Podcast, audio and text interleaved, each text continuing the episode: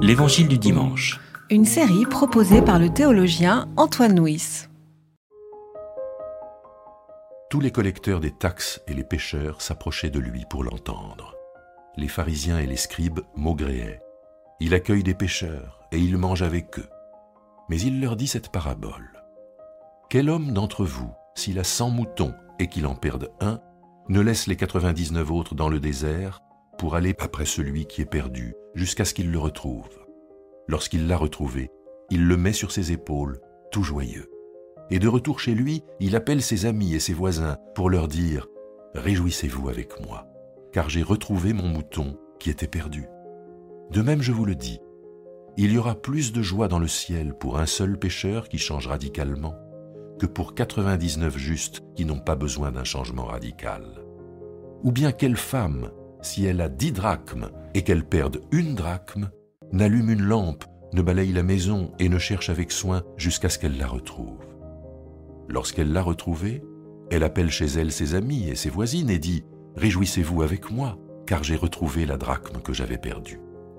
De même je vous le dis, il y a de la joie devant les anges de Dieu pour un seul pécheur qui change radicalement.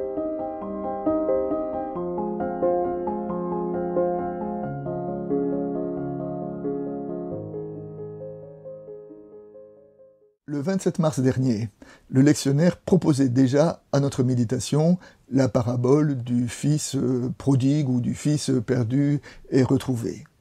Ce dimanche, euh, il nous propose les trois paraboles de chapitre 15, euh, la brebis perdue et retrouvée, la drachme perdue et retrouvée, le fils perdu à retrouver. Alors je me propose de ne pas méditer sur cette troisième parabole parce que je l'ai déjà fait il y a quelques mois, et de m'arrêter sur les deux premiers, donc le mouton perdu et retrouvé, et la drachme perdue et retrouvée. Le premier verset de notre séquence situe le contexte de cette parabole. Elles sont une réponse aux pharisiens qui sont choqués parce que Jésus partage la table des euh, pêcheurs et des collecteurs des taxes. Alors nous avons déjà vu dans l'évangile que souvent, euh, notamment dans le troisième évangile, Jésus dit son, message, sa parole de grâce, à travers les repas. Et euh, là, ben, les, pharisiens sont tout simplement choqués que Jésus partage le repas de, de pécheurs notoires. Et c'est pour répondre aux pharisiens qu'il raconte les trois paraboles dont nous méditerons les deux premières. Ces deux paraboles ont une chute à peu près identique, disent il y a de la joie dans le ciel quand quelqu'un change de comportement. Et il y a plus de joie que de ceux qui ont toujours été, entre guillemets, des justes, tous ceux qui n'ont pas besoin de changer de comportement. Cette parole s'adresse évidemment aux pharisiens. Jésus leur dit que un seul pécheur, un seul collecteur de taxes qui change de comportement est devant Dieu plus important que tous les justes qui, euh, de tout temps, n'ont pas besoin de changer de comportement parce qu'ils se croient eux-mêmes justes.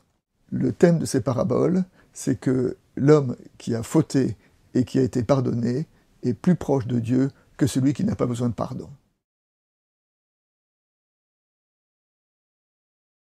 La première parabole dit Quel homme parmi vous, s'il a 100 moutons et qu'il en perd un, va le chercher en abandonnant les 99 premiers? Cet homme est un mauvais berger. C'est un mauvais berger que de laisser 99 moutons euh, au risque des dangers et des loups, justement, juste pour aller en chercher euh, une seule. Et justement, le côté un peu presque paradoxal, choquant de cette parabole attire notre attention sur le fait que peut-être que la façon dont, dont nous sommes invités à vivre l'Évangile ne doit pas être sur la même mode économique que la façon dont nous pouvons euh, gérer une entreprise, voire même gérer euh, un troupeau. Dans ce texte, il y a une opposition entre les 99 qui restent et le 1 qui est perdu.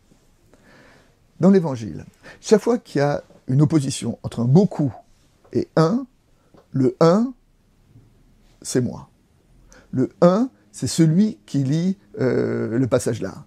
Et le sens de cette parabole, c'est donc que celui qui est perdu, c'est le lecteur. Et le sens de la parabole, c'est comment est-ce que je me laisse trouver? Dieu est celui qui me cherche comme un berger va chercher une brebis perdue, et ce qu'il m'appartient, c'est de me laisser trouver. La deuxième parabole est un peu décalée, puisqu'on dit euh, une ménagère qui a dix drachmes. La drachme, c'est quoi? C'est sa richesse. Si nous essayons d'avoir une interprétation de la parabole, la richesse, c'est quoi? Eh ben Pour nous, la richesse, c'est ce que nous donne la foi. La richesse, elle se mesure en foi, en espérance, en grâce, en prière, et c'est cette drachme-là que nous risquons de perdre, et c'est cette drachme-là que nous sommes invités à, rechercher. Un jour, un homme est allé voir un sage et lui a dit J'ai perdu la foi. Et le sage lui répond Et qu'as-tu fait pour la retrouver? Et devant l'air euh, interrogatif de l'homme, le sage lui dit La dernière fois que tu as perdu un billet de 100 euros, n'as-tu pas un peu bouleversé euh, toute ta chambre pour essayer de le retrouver? Eh bien, si tu appliques la même ardeur à retrouver la foi que tu as perdue, tu ne manqueras pas de la retrouver. Le texte se termine en disant Il y a de la joie dans le ciel. La joie devient ici un critère de discernement. La joie, c'est le grand commandement contre la foi triste. Et je soupçonne que quand il parle de joie euh, et de ceux qui ont la foi triste, la foi non joyeuse, eh ben, Jésus s'adresse justement aux scribes et aux pharisiens qui maugraient parce que Jésus partage la table des pécheurs et des collecteurs de taxes. La Bible parle beaucoup de joie. J'avais lu dans un commentaire que 600 fois le commandement de la joie revenait euh, dans la Bible.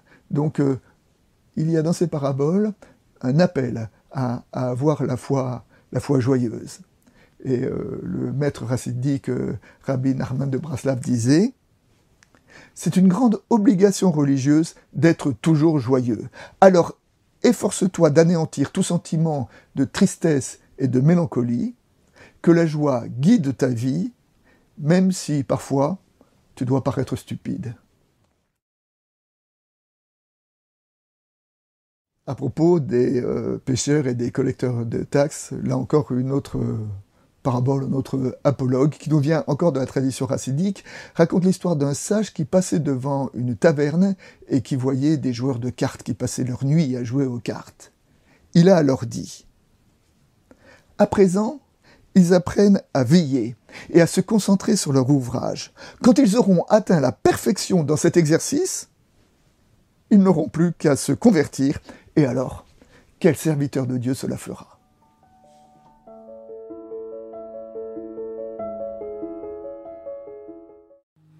C'était L'Évangile du dimanche. Une série de regards protestants. Enregistrée par Antoine Nuis. Voix off, Dominique Fano-Renaudin.